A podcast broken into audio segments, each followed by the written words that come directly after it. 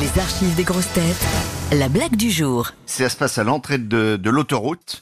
Il y a un gendarme qui arrête un automobiliste et qui lui dit euh, Bravo monsieur, on vous surveille depuis un certain nombre de kilomètres en hélicoptère. Vous conduisez parfaitement bien. Vous êtes le meilleur conducteur du dimanche après-midi.